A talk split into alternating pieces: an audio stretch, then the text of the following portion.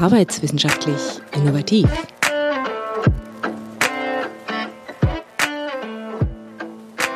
Hallo und herzlich willkommen zu diesem Podcast, in dem wir uns zwei verschiedenen Themen widmen werden.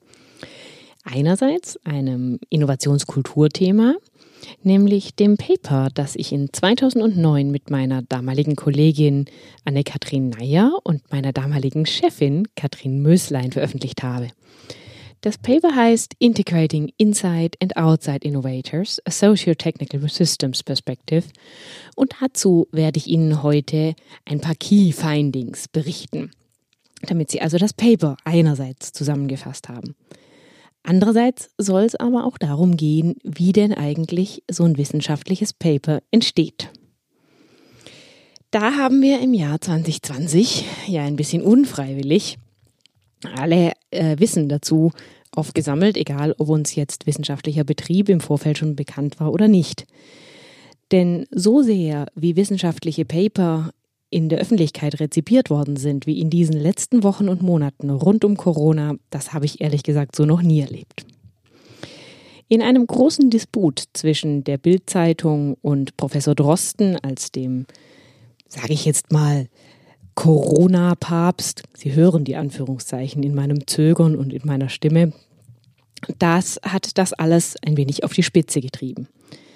Und wie zu erwarten steht, natürlich nicht so, dass sich die Bildzeitung damit mit Ruhm bekleckert hat. Lassen Sie mich also daher damit einsteigen, wie man denn eigentlich auf verschiedenen Wegen zu wissenschaftlichen Veröffentlichungen kommt. Der Weg, den Kollege Drosten und seine Co-Autoren gewählt haben und der breit diskutiert worden ist in der Bildzeitung und natürlich auch in vielen anderen Medien im Nachfolgenden, das ist der Weg über einen Preprint. Das bedeutet, man schreibt also ein wissenschaftliches Paper und stellt es dann entweder auf einen sogenannten Preprint-Server, das sind also Server, die explizit dafür bereitgestellt werden, ähm, die sind typischerweise geordnet nach Disziplinen, oder man stellt es eben, so wie es in dieser ersten Version von dem Paper gemacht wurde, auf die eigene Homepage. Warum macht man das? Nun ja, bei der Veröffentlichung von wissenschaftlichen Ergebnissen gibt es immer zwei Dinge abzuwägen. Das eine ist, man möchte natürlich das eigene Wissen schützen. Und wenn ich was veröffentlicht habe, wo mein Name bereits schon mal draufsteht, dann ist das Wissen ganz gut geschützt. Dann ist schon mal geklärt, dass ich mir das jetzt überlegt habe. Und das andere ist, wenn man wissenschaftlich arbeitet, dann macht man das entgegen landläufigen Annahmen nicht im stillen Kämmerlein, sondern man macht das in einem sehr intensiven Austausch mit den kompetenten Kolleginnen und Kollegen, die zu einem Teil natürlich in der Nähe sitzen, zum anderen Teil aber am anderen Ende der Welt oder wo auch immer gerade verortet sind. Und so stellt man eben das Papier zur Verfügung und lädt dazu ein, dass es Feedback gibt. Manchmal passieren da Dinge, an die man nicht gedacht hat. So wie jetzt eben bei dem Paper von Herrn Drosten von Kollegen aus der Statistik ganz intensiv diskutiert wurde, ob denn die statistisch, also die methodische Herangehensweise eigentlich die richtige war. Das ist insofern sehr interessant, denn typischerweise erwartet man nicht als erstes Feedback zur Methodik, sondern zur Domäne eines Papers. So, die Domäne bringt uns auch dazu, wie man das auf einem zweiten Weg macht und wie es auch die Historie hinter unserem Paper war. Da macht man das nämlich gerne mal so, dass man nicht sofort einen vollen Artikel formuliert und den an eine wissenschaftliche Zeitschrift, ein sogenanntes Journal, da hat sich halt das Englische auch mal wieder durchgesetzt, schickt, sondern dass man zuerst an eine Konferenz damit geht. Das geht dann also so, dass man ein kleineres Papier schreibt, sagen wir mal so fünf bis zehn Seiten, und darauf bekommt man typischerweise schon einmal Feedback. Ja, und das eine gute Konferenz ist, reicht man es blind ein und man bekommt auch blind Feedback. Blind ist jetzt in diesem Fall natürlich nur darauf bezogen, wer denn die Autorinnen und Autoren sind. Das hat einen sehr großen Charme. Denn wenn Sie als Reviewerin zum Beispiel tätig werden und Sie würden sehen, da hat jetzt jemand geschrieben, die kennen Sie schon und die wissen Sie, die macht immer gute Dinge und Sie haben auch schon Erfahrung und viel zusammengearbeitet, dann haben Sie zum Beispiel einen positiven Bias. Ja, Sie würden also möglicherweise dieses Papier nicht hinreichend objektiv betrachten. Sowas passiert natürlich auch im Negativen. Es gibt in den universitären Landschaften sogenannte Schulen, die sich ein wenig uneinig sind über Herangehensweisen. Und da könnte sein, wenn Sie jetzt sehen, da kommt ein Paper für Sie zum Review und es kommt aus der anderen Schule, das erkennen Sie, weil da eben die Namen draufstehen, äh, dann könnten Sie das negativ beurteilen.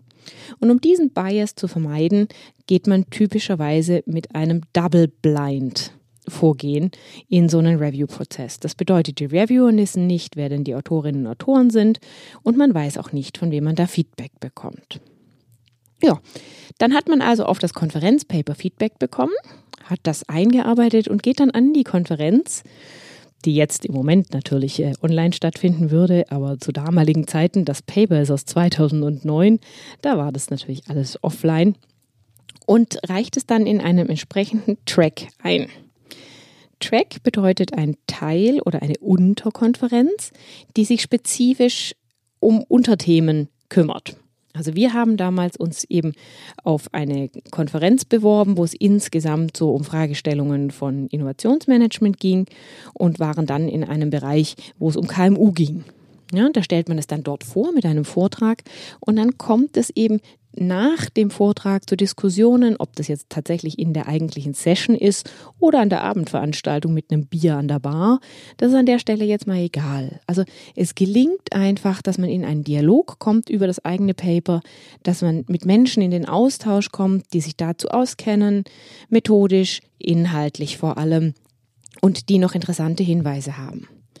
Mit diesen Hinweisen geht man dann, wenn man glaubt, das Paper ist gut genug, in die nächste Überarbeitungsschleife. Da beginnt man dann aufzufüllen mit Details, man beginnt die Methodik klarer darzustellen, als man das typischerweise in einem Konferenzpaper macht. Eventuell ergänzt man auch noch eine Vorstudie oder einen zweiten Teil einer Studie. Und wenn das Paper dann so ungefähr drei bis vierfache, das ist jetzt eine Schätzung, ja, drei bis vierfachen Umfang angenommen hat, die entsprechende Tiefe hat, die Literaturarbeit auch ganz anders aufgelegt ist, dann reicht man es bei einem Journal ein. So, und dann heißt es meistens erstmal warten. Denn was ich gerade so selbstverständlich für Sie dargestellt habe, nämlich dieser Double-Blind Peer Review Process, das ist eine unglaubliche Arbeit, die wir als Wissenschaftlerinnen und Wissenschaftler füreinander tun. Man nennt das auch Community Service. Und ich finde, das ist eine ganz wunderbare Beschreibung, denn das stellt einfach dar, dass wir ja alle das Feedback von guten Kolleginnen und Kollegen brauchen damit wir weiterkommen. Und das bedeutet eben, dass ich sehr viele Anfragen bekomme, um Papers zu reviewen, was ich natürlich mache, weil ich ganz genau weiß, dass wenn meine Mitarbeiterinnen und ich was schreiben, dann brauchen wir halt auch Feedback von den anderen. Das ist ein Geben und ein Nehmen. Zwar nicht von einer Person zu der anderen zugeordnet, weil man ja auch gar nicht weiß, wer das ist, aber in der gesamten wissenschaftlichen Community im Fach gleicht sich das dann eben aus. Das ist ein sehr schönes System in der Wissenschaft, weil es eben dafür sorgt, dass man sich gegenseitig weiterbringt. Es ist aber auch ein sehr aufwendiges und das sowohl ähm, in Hirnschmalz als auch in Zeit. Ja, denn es kann einfach gut sein, dass man da mal drei Monate, vielleicht auch mal sechs Monate, vielleicht in schlimmsten Fällen sogar länger warten muss, bis man ein Review bekommt und dann erst weiß, ob man überhaupt weiterarbeiten kann. Denn wenn die Reviews kommen, gibt es grundsätzlich zwei Pfade. Das eine geht sehr schnell, da heißt es, naja, das hat uns jetzt nicht so gefallen, ist nicht gut genug, das sind reject. Dann geht es quasi auf Null und man überlegt sich, ob die Wahl des Journals möglicherweise falsch war und man es woanders einreichen könnte. Ja, das wäre jetzt bei dem Paper, über das wir nachgedacht haben. Das haben wir bei RD-Management dann eingereicht, weil wir gesagt haben, das, womit wir uns da beschaffen, ist eine, äh, befassen, ist eine Fragestellung für Menschen in der Forschung und Entwicklung primär, für die interessant. Das hätte man aber möglicherweise dann auch zu einem stärker innovationsgetriebenen Journal einreichen können. Oder man bekommt eben die Zusage, dass man es schon einreichen kann. Das ist aber eigentlich nie so, dass man es dann einreichen kann, wie es ist, sondern man bekommt entweder Minor Revisions, das sind dann kleinere Fragen, oder eben Major Revisions. Das ist dann eine größere Überarbeitung. Und das bedeutet dann gut und gerne auch mal, dass Sie mal 80 Prozent Ihres Papers am Ende des Tages überarbeiten, weil eben die zusammengenommenen Kommentare von zwei bis drei Reviewers dafür sorgen, dass Sie zum Beispiel komplett umstrukturieren müssen. Und dann reichen Sie das Ganze nochmal ein Sie warten nochmal, nachdem Sie auch schon einige Zeit in Anspruch genommen hat, bis Sie überarbeitet haben. Und dann bekommen Sie je nachdem, in unserem Fall war das tatsächlich so, dass wir dann nochmal Mainer Revisions bekommen haben und dann nochmal überarbeiten mussten. Mit der ähm, kleinen Feinheit, das trifft sie dann besonders hart, dass die ursprünglichen Reviewer nicht mehr zur Verfügung standen, sondern neue Reviewers sich des Papers angenommen haben und die hatten natürlich eine andere Meinung. So, und dann erscheint das Paper. Wie lange sowas dauert, das können Sie typischerweise sehen, wenn Sie in eine wissenschaftliche Datenbank gehen, weil da sehen Sie typischerweise das Datum, wann das eingereicht wurde und wann das veröffentlicht wurde. Manche geben sogar noch die Review-Daten an und dann können Sie mal ganz schön sehen, wie lange das dauert. Das ist mir deswegen wichtig, Ihnen mal zu beschreiben, denn das, was wir gerade rund um die äh, Veröffentlichungen der Virologen sehen, ist natürlich ähm, im Vergleich zu dem, wie normale wissenschaftliche Paper entstehen, ein Affenzahn. Ja, so schnell geht es normalerweise nie, weil der Druck einfach nicht so groß ist wie jetzt im Moment, wo auch alles stehen und liegen gelassen wird, um im Zweifelsfall die Papers durchzugucken, weil es ja von großem Interesse ist, gesellschaftlich, inhaltlich, dass wir da schnell zu Antworten kommen. Ich sage meinen Doktorandinnen und Doktoranden immer, wenn es an so eine Planung von einem Paper geht, müssen sie einfach mit 18 Monaten rechnen. Und das bedeutet, dass die Daten schon erhoben sind und sie dann nur noch publiziert werden. Nur noch. Jetzt wissen Sie, warum dieses nur noch bei meinen Mitarbeiterinnen und Mitarbeitern schon ein bisschen für Augenrollen sorgt. Denn das ist halt echt richtig lang, was da noch kommt. Was ist das, was wir in dem Paper herausgefunden haben und was hat das jetzt damit zu tun, worüber es eigentlich im zweiten Teil noch gehen soll? Wir haben uns angeschaut, welche Typen von Innovatoren es denn eigentlich gibt. Und dazu haben wir zwei Datensätze zusammengeführt. Einen Datensatz, den Anne-Kathrin Neyer damals aus London mitgebracht hatte und einen, den ich aus München hatte. Und mit diesen Datensätzen hatten wir Informationen zu einerseits sehr vielen KMU und den Innovationspraktiken, die die eingesetzt haben, um für Innovationen mit verschiedenen Teilnehmerinnen und Teilnehmern zu sorgen. Und auf der anderen Seite für vier Unternehmen ein sehr vertieftes Studiendesign, um zu sehen, was die denn machen in den Frühphasen ihrer Innovation. Und wir haben uns damals zusammengesetzt und haben die Daten analysiert nach zwei Gesichtspunkten. Einerseits können wir verschiedene Praktiken sehen, quer über alle Unternehmen. Ja, das können wir. Das sehen Sie dann in dem Paper als die sogenannten Innovation Practices, die da eingesetzt worden sind. Und zum anderen können wir denn sehen, ob diese Innovation Practices, also worum geht es da zum Beispiel? Da geht es um einen Deep Dive oder da geht es um ein Vorschlagssystem oder da geht es darum, dass man halt ähm, bewusst Ideenjäger einsetzt.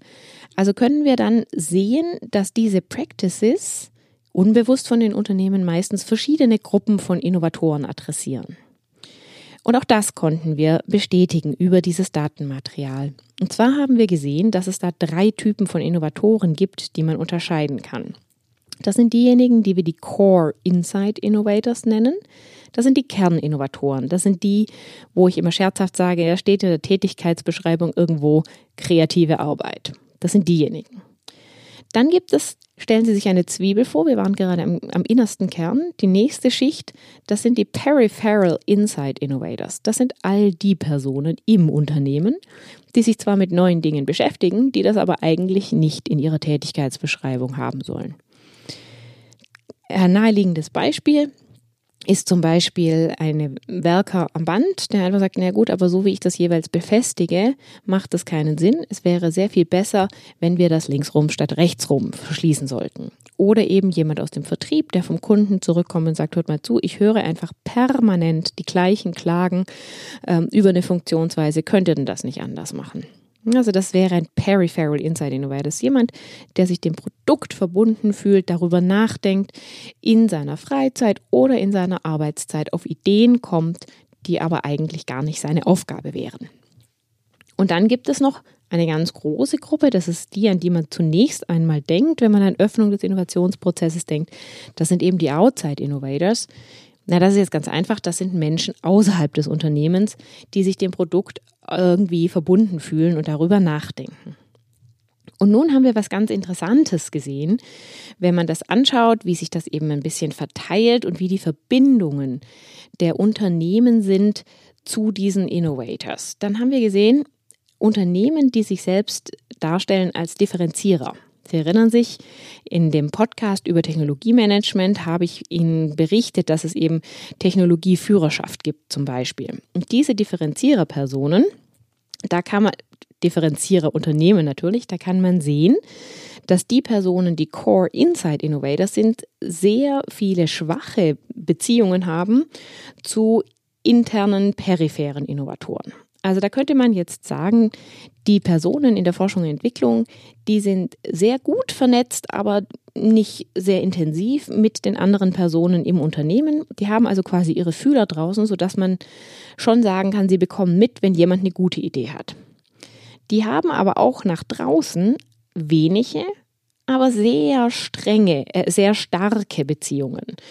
Und da können Sie sich jetzt zum Beispiel vorstellen, dass wenn Sie ein Differenzierer sind, wir nehmen jetzt zum Beispiel Apple, dann haben die einfach eine sehr starke Beziehung zu einigen wenigen herausragenden Developern, zu einigen wenigen herausragenden Lead-Usern slash Fan-People, äh, mit denen sie dann sehr früh darüber schon sprechen, was denn eigentlich an Neuem noch kommen sollte, was erwartet wird und wo denn große Sprünge möglich wären.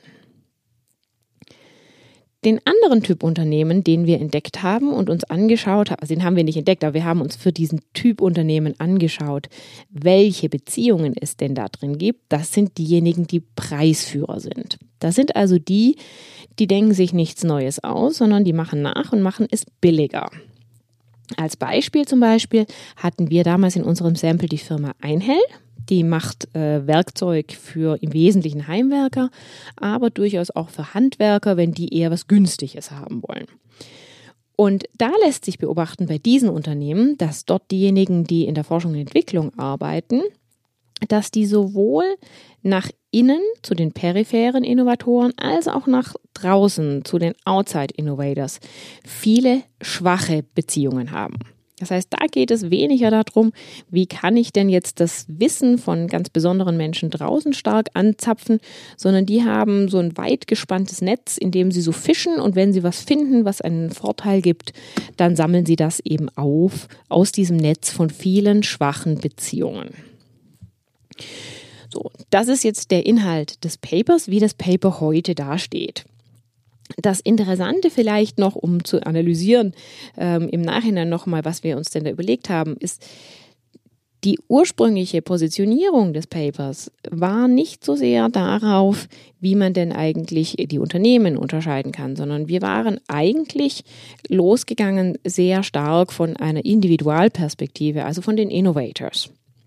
Und wir haben aber in den beiden Review-Stufen festgestellt, dass diese Art und Weise, das aufzubereiten, zumindest in der Fachcommunity und dem vermutet dann halt natürlich später auch in der Praxis. Nicht so interessant ist, wie es aufzuziehen darüber, was werden denn eigentlich für Werkzeuge eingesetzt, also diese Innovative Practices welche Typen gibt es denn und vor allem, wie unterscheiden die sich zwischen verschiedenen Typen von Unternehmen? Das hat in der finalen Fassung jetzt ein viel, viel größeres Gewicht bekommen, als wir das ursprünglich geplant hatten. Der wievielte Titel das ist bezüglich dem, mit dem wir gestartet haben irgendwann, das weiß ich gar nicht mehr. Ich würde schätzen, das ist äh, mindestens zweistellig. Also vielleicht war es jetzt auch der neunte Titel. Aber der Titel ändert sich natürlich genauso mit, weil man sich immer auf die Mühe macht, es so scharf als möglich zu formulieren, damit es all diejenigen Personen tatsächlich auch sofort anspricht, für die das Thema relevant ist. Sie sehen also, ein Review-Prozess für ein wissenschaftliches Paper dauert gerne mal eine ganze Weile. Ja, das ist im Übrigen mit der Preprint-Variante im Verhältnis über die Konferenz ist das typischerweise ein wenig schneller. Die beiden Pfade ziehen, schließen sich aber auch nicht aus. Ja, Sie können auch zuerst auf eine Konferenz gehen mit einem Paper, dann ein Preprint veröffentlichen und dann zu einem Journal geben. Also den Weg gibt es auch. Im Laufe dieses Veröffentlichungsprozess verändert sich Ihr Datenmaterial nie. Das ist ja klar, mit dem starten Sie da rein. Aber die Art und Weise, wie Sie auf dieses Datenmaterial schauen und wie Sie es darstellen und wie Sie es aufbereiten für Ihr Publikum, die kann sich durchaus sehr ändern, denn das Ziel ist ja immer, dass das, was Sie gefunden haben, für möglichst viele Leser von hohem Interesse ist. Inhaltlich nochmal zu dem Paper, wenn Sie jetzt gar nichts anderes mehr mitnehmen würden zum Thema Innovationskultur aus diesem Podcast, dann nehmen Sie bitte die Dreiteilung mit. Es gibt die Core Insight Innovators, die, die zuständig sind in einem Unternehmen für Innovation, Forschung und Entwicklung und Anführungszeichen das Neue Anführungszeichen zu. Es gibt die Peripheral Innovators, das sind die Personen, die sich innerhalb der Unternehmensgrenzen nicht per Aufgabenbeschreibung, aber per Neigung und Interesse damit beschäftigen, wie man denn das Produkt besser, innovativer und neuer gestalten kann. Und es gibt die dritte Gruppe, der Outside Innovators. Das sind all die Personen jenseits der Unternehmensgrenzen, die von hohem Interesse verbunden sind mit dem jeweiligen Produkt. Eine Innovationskultur aufzubauen, mit den richtigen Innovation Practices, den richtigen Werkzeugen auch des, äh, der Open Innovation, die alle diese drei Gruppen einbindet und sie idealerweise in den Dialog setzt. Das ist das Ziel einer erfolgreichen Innovationskultur. Ich bin Angelika Bullinger-Hoffmann. Bis zum nächsten Mal bei Arbeitswissenschaftlich Innovativ.